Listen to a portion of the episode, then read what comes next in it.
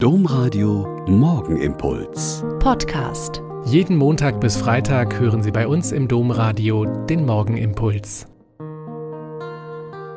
Mit Schwester Katharina. Ich bin Franziskanerin in Olpe und ich freue mich mit Ihnen an diesem Morgen zu beten.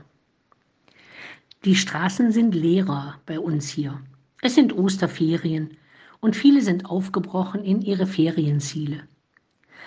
Und seit Tagen gibt es in den Medien einen ziemlichen Rummel um die Ferien einer Ministerin im vergangenen Sommer.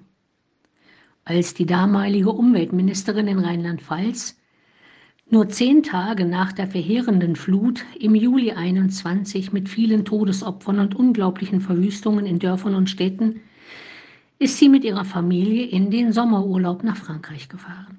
Für vier Wochen. Vor ein paar Tagen hat sie sich dafür entschuldigt.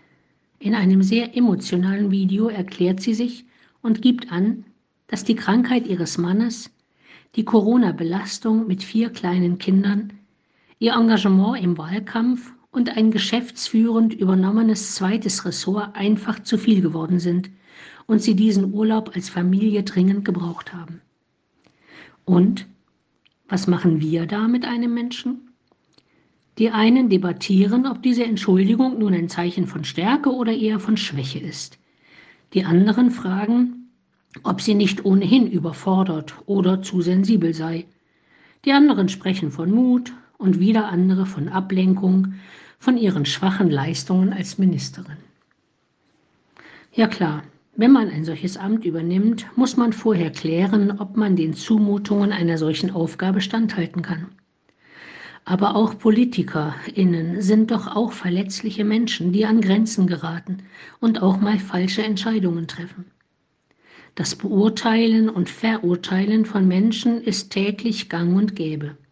Wir checken geradezu intuitiv ab, wie, wer, wann was gemacht hat und was wir selbst davon halten. Das ist menschlich und zunächst auch nicht schlimm. Schlimm wird es erst, wenn wir unsere Urteile über andere verletzend und eher abschneidend in die Welt posaunen und dem Gegenüber keine Chance mehr lassen, darauf zu reagieren. In dieser Woche lesen wir in den Evangelien, Jesus steht vor Pilatus und dieser findet keine Schuld an ihm.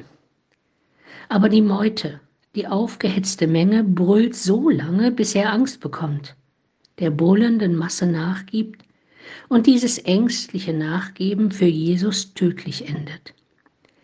Brüllende Masse kann auch heute noch lebensentscheidend werden. Bedenken wir das in allem, was wir tun und lassen, sagen oder weiterverbreiten. Der Morgenimpuls mit Schwester Katharina, Franziskanerin aus Olpe, jeden Montag bis Freitag um kurz nach sechs im Domradio. Weitere Infos auch zu anderen Podcasts auf domradio.de.